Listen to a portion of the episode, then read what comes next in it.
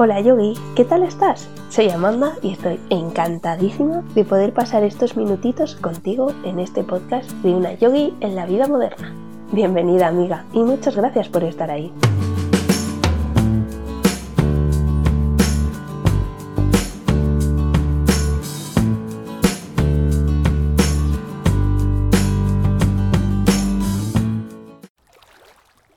Hola Yogi, ¿qué tal? Bueno, este mes de agosto vamos a cambiar el podcast, en vez de entrevistas, pues van a ser como pequeñas píldoras hablando yo, un poco monólogo, contándote alguna cosilla, recomendaciones y tal. Espero que te guste, pero luego en septiembre vamos a volver con más entrevistas, mucho más yoga.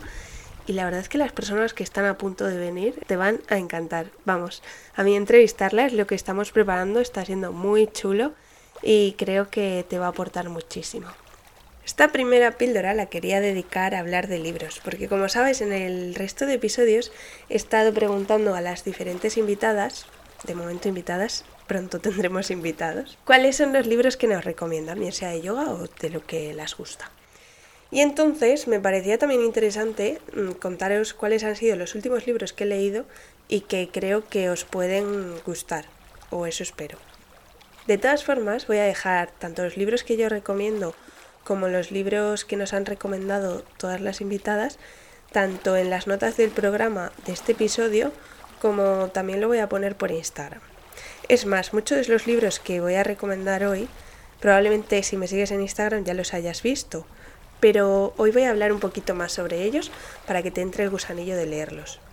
Además es que he decidido hacer este episodio porque ahora en verano, eh, sobre todo este mes de agosto que estamos como todos de vacaciones, es ideal para volver a coger un libro físico, pasar las páginas, olerlas, sentirlo. Entonces creo que es un momento, pues eso, ideal para estar, aunque sea en la playa, leyendo tu libro.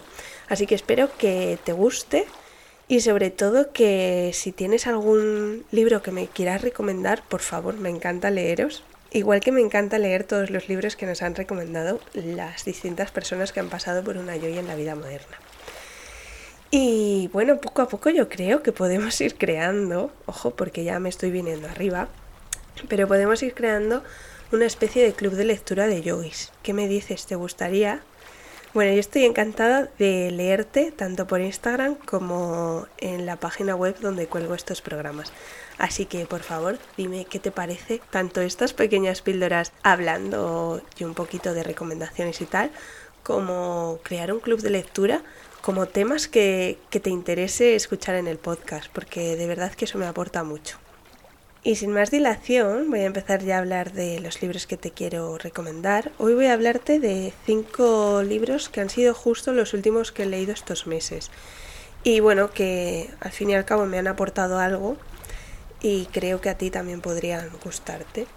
Voy a intentar hacerlo un poco diferente, vamos a decirlo así, a ver qué te parece. El primer libro que te quiero recomendar, que ha sido justo el último que me he leído, es El monje que vendió su Ferrari, de Robin Sharma. Es un libro que es como muy recomendado por muchísima gente y, la verdad es que lo había dejado, en plan, sí, me le tendré que leer algún día, pero no sé cuándo. Y una de mis tías me le dejó, que justo le tenía, y es muy finito, la verdad es que le tengo aquí en las manos, y tiene exactamente 200 páginas más o menos. Entonces es muy facilito de leer, que además si te compras la edición de bolsillo, mm, te le puedes llevar en la maleta sin que te pese y a la playa perfectamente. Te voy a hacer un pequeño resumen, sin llegar a destriparte el libro, como se dice, ni hacer spoilers, que es lo último que quiero, pero sí para que te entre el gusanillo de leerlo. Entonces te cuento, el monje que vendió su Ferrari, bueno, ya el nombre va hablando un poco de lo que va, ¿no? Pero es una persona que, un abogado realmente, que lo tenía todo, tenía eh, mucho éxito, mucho dinero, y un día le entró pues un achaque de salud que le mandaron estuvo muy grave y tal y se dio cuenta que lo que estaba viviendo no era lo que quería para su vida. Bueno, realmente se dio cuenta que no estaba viviendo, vamos a decirlo así. Entonces emprendió un viaje a los picos del Himalaya y allí encontró a los sabios de Sivana, quienes les enseñaron toda una filosofía de vida, de fuerza, de felicidad y paz interior, por decirlo así. Entonces este libro trata un poquito sobre todo lo que aprendió allí. Eh, me gusta mucho porque te va poniendo como una especie de esquema al final. A ver, al final es teoría. Tú eres quien tiene que poner al final la práctica. Pero como te digo es muy facilito de leer y al final te abre también un poquito los ojos de cómo te estás tomando tu vida, que es realmente lo que te interesa para ella, para cómo quieres ser feliz, si eres feliz con material o eres feliz eh, pues compartiendo cosas o así que te voy a leer un pequeño fragmento para que vayas abriendo el gusanillo, pero la verdad es que yo te recomiendo el libro, por eso que te digo, ¿no? Porque te va abriendo los ojos de ciertas cosas que realmente lo sabes, pero que no llegas a ponerlo foco, vamos a decirlo así. Así que allá voy, te voy a leer un trocito. El yogi Raman le pidió entonces que le pusiera el pañuelo sobre los ojos a modo de venda. ¿A qué distancia estoy de la rosa? preguntó el yogi a su pupilo. A unos 30 metros, calculó Julián. ¿Me has visto alguna vez practicar el antiquísimo deporte del tiro con arco? preguntó el sabio, sabiendo perfectamente cuál iba a ser la respuesta. Te he visto dar en una diana a casi 90 metros y no recuerdo que hayas fallado ni una sola vez a la distancia de ahora, dijo Julián.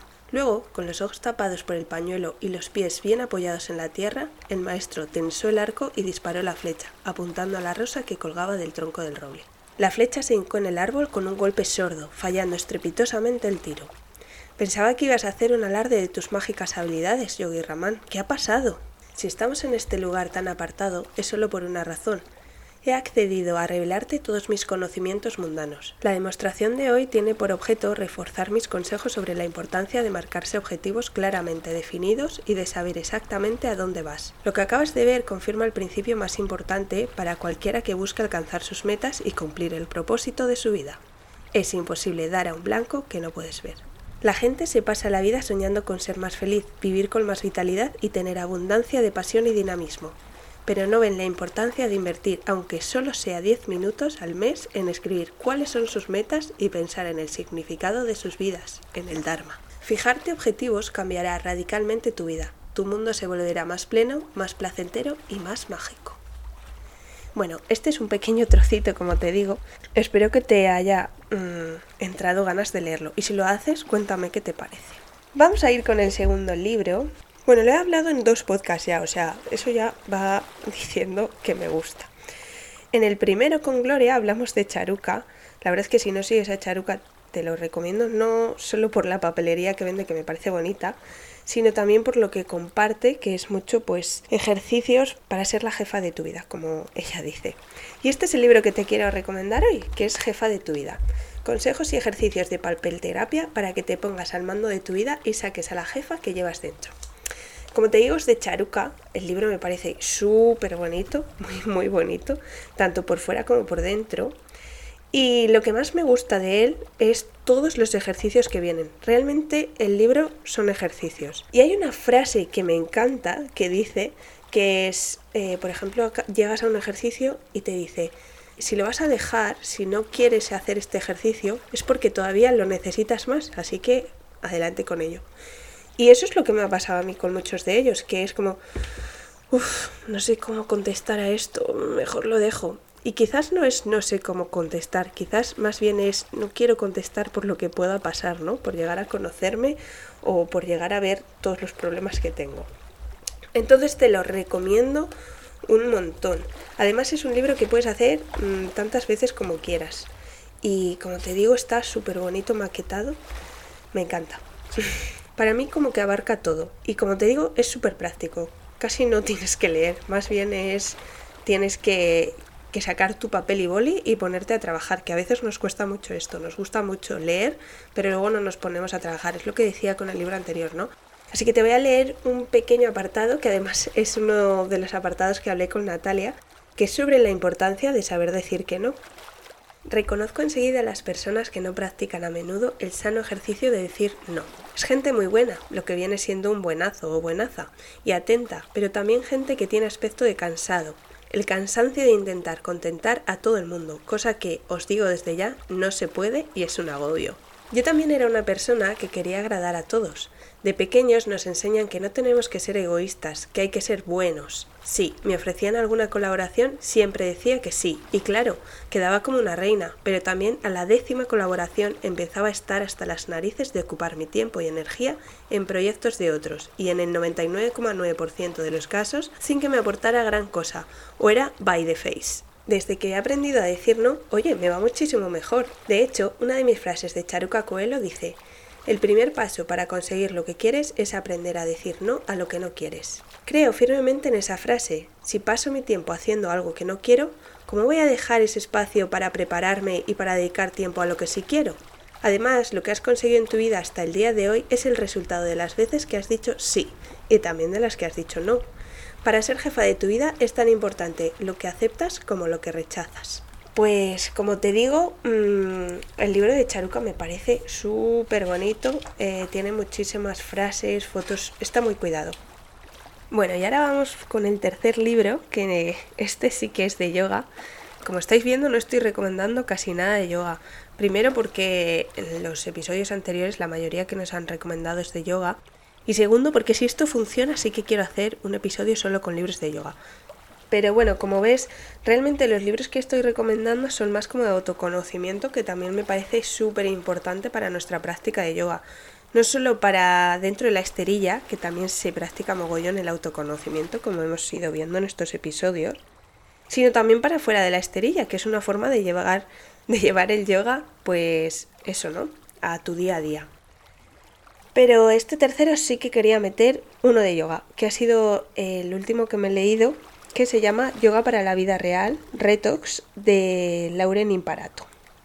La verdad es que también lo recomendé por Instagram, pero bueno, si alguien se lo perdió, pues quería que estuviese en este episodio también. Y bueno, la verdad es que este libro mm, es muy denso. Quiero decirte que es interesante para leerlo, pero yo, por ejemplo, me lo leí de una sentada y este libro no es para leértelo de una sentada. Este libro es para ir poco a poco, ir practicándolo.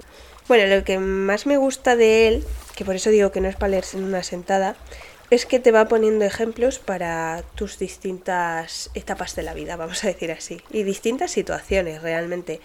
Te puede hablar de yoga para la espalda y qué alimentos son buenos para la espalda y tal, a yoga para el dolor de cabeza. Entonces, en cada episodio te va contando un poco cómo ella llegó ahí, cuenta un poquito de historia. Luego te pone, que esto es lo que más me gusta, soluciones en la oficina, en plan de ejercicios para que hagas en la oficina. Si eres de los que está todo el día sentado como yo, pues por ejemplo para que practiques ejercicios si es para la espalda, para la espalda, si es agobio, para el agobio. Luego también te incluye una secuencia de yoga y habla de nutrición. Por ejemplo, qué puedes comer cuando tienes dolor de cabeza, qué es lo que no viene tan bien. Entonces, es, me parece muy interesante el libro pero ya te digo que no es para leerte de una sentada, que yo me le leído de una sentada y, y no. Aparte es que si te le lees de una sentada como yo, se te hace un poco ya pesado porque utiliza para todos los capítulos eh, la misma estructura, ¿no? Te habla un poco del problema, luego de yoga para ejercicios en la oficina, luego la secuencia de yoga, la comida y la actitud. Y lo que sí es que le tengo súper subrayado con notitas por todos lados para en el momento en que me encuentre en estas situaciones que ella propone, pues acudir a él. O sea, este sí que es un libro que yo casi que me le compraría para tenerle a mano. Para cuando te duele la espalda, pum, abrir el libro y saber, sobre todo me parece súper interesante el tema de alimentación. Entonces va hablando un poco de eso, por eso me gusta, porque viene yo creo que casi todas las situaciones, desde la menstruación, dolores de cabeza, dolores de espalda, agobio, te voy a leer un trocito de la primera parte para que veas un poco de qué va el libro. Vamos allá. Seamos sinceros, nadie, yo incluida, cree realmente que el mundo necesite otro libro de yoga, de dietas o de autoayuda. Te prometo que este no es uno de ellos. Lo que necesitamos es un marco que los integre a todos en una solución optimizada, una solución que pueda aplicarse en cualquier momento y en cualquier lugar a la vida que realmente llevas, a las cuestiones cotidianas a las que te enfrentas de verdad.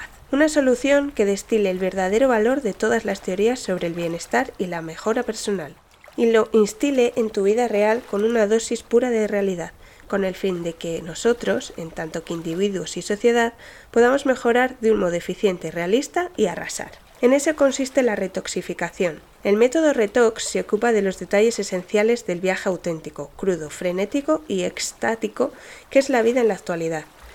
Te permite vivirla sin el dolor, las tensiones y el malestar, tanto físico como psíquico, que puede conllevar un estilo de vida activo, y te da también una nueva sensación de vitalidad. Saca, además, la mejor versión de ti mismo para que puedas superar fácilmente los retos más habituales de la vida.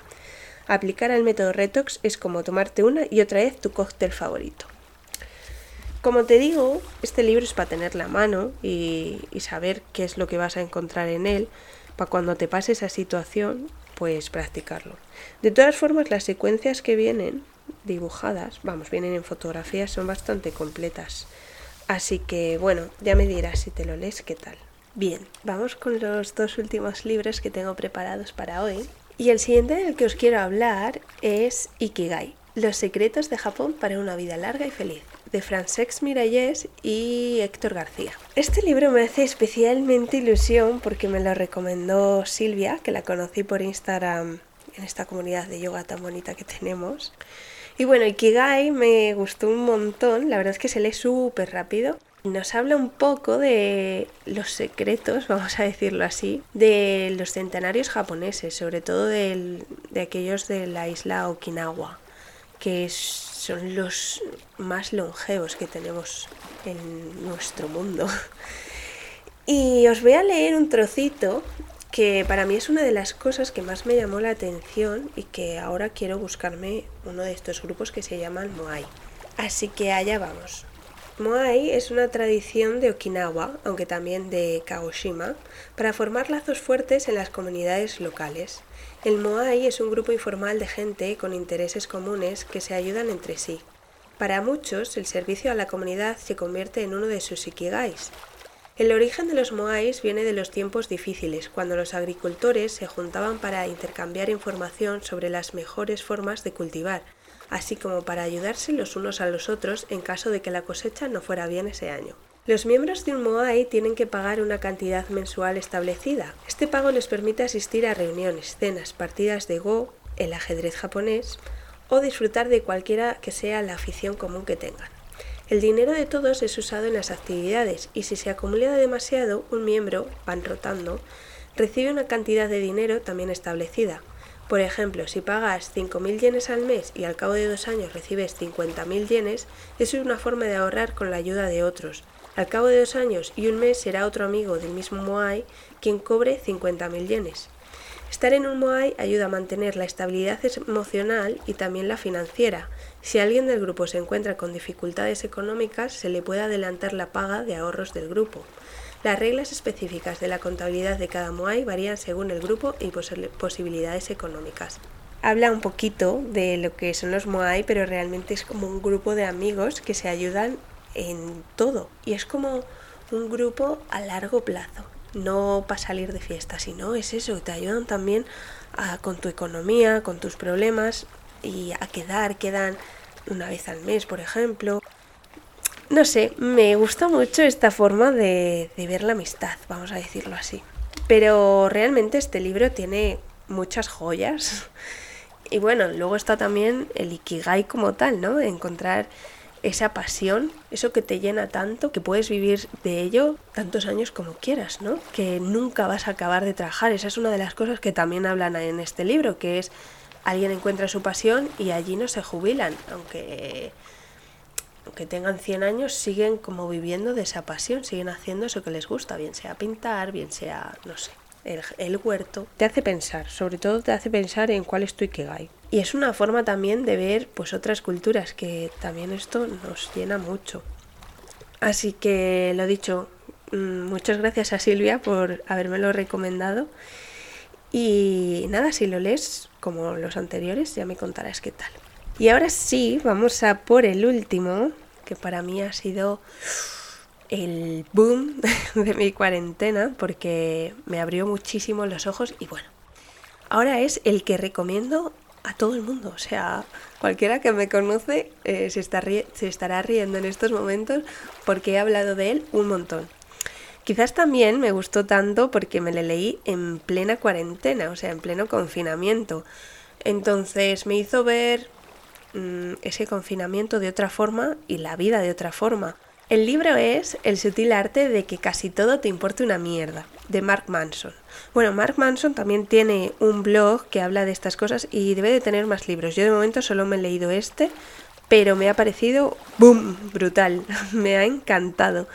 Así que yo os le recomiendo un montón. He dejado para el final mi favorito, pero es por lo que te digo, quizás me le he leído en el momento justo y preciso, que eso también suele ocurrir. Y bueno, este libro, pues al fin y al cabo es lo que vengo hablando un poco hasta ahora. Tu forma de ver la vida, cómo te tomas las cosas, cómo actúas. No sé, a mí me abrió mucho los ojos, así que si te apetece saber un poquito más de esto, yo sería uno de los libros que tendría en mi estantería. Bueno, es más, si a mí me hacen la pregunta de qué libro regalaría a un amigo o tal, eh, sería este. a día de hoy es que este libro me ha abierto tanto los ojos que me encanta. Así que os voy a leer un trocito y luego seguimos hablando de él. La mejora de cualquier habilidad se basa en miles de pequeños fracasos y la magnitud de tu éxito se sustenta en el número de veces que fracasaste en algo. Si alguien es mejor que tú en algo, entonces es probable que lo sea porque ha fallado más veces que tú, si alguien es peor que tú, entonces es probable que no haya pasado por todas las experiencias dolorosas de aprendizajes que has pasado tú. Piensa en un niño pequeño que intenta aprender a caminar. El pequeño caerá y se lastimará cientos de veces, pero en ningún momento se detendrá a pensar, oh, supongo que caminar no es lo mío, no soy bueno para esto. Evitar el fracaso es algo que aprendemos más tarde en la vida. Estoy seguro de que mucho de lo anterior proviene de nuestro sistema educativo, que juzga con rigor con base en el desempeño y castiga a quienes no les va bien.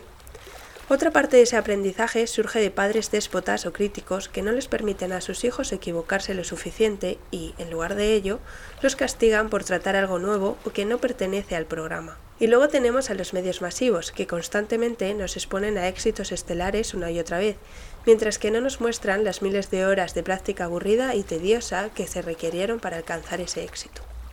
Bueno, he escogido eh, esta página porque me parece mm, que va un poco con lo que venimos hablando en este podcast de yoga, ¿no? Que, por ejemplo, lo más vistoso es, oh, no me sale la parada de manos y mira a esta chica, qué bien la sale. Y es como, claro, lo intentas una vez y dices, vaya mierda, no me sale, paso, soy una manaza, soy una torpe. Mientras que no sabes la historia de esa chica, no sabes cuántas horas ha estado trabajando hasta alcanzarlo. Y esto es a la vida en general. Tú te quieres dedicar a la música, pero jolín, no soy tan bueno como este chico que sale en la tele y toca mogollón. Claro, ¿cuántas horas ha estado ese chico practicando? Igual lleva toda la vida. ¿Cuánto has estado tú?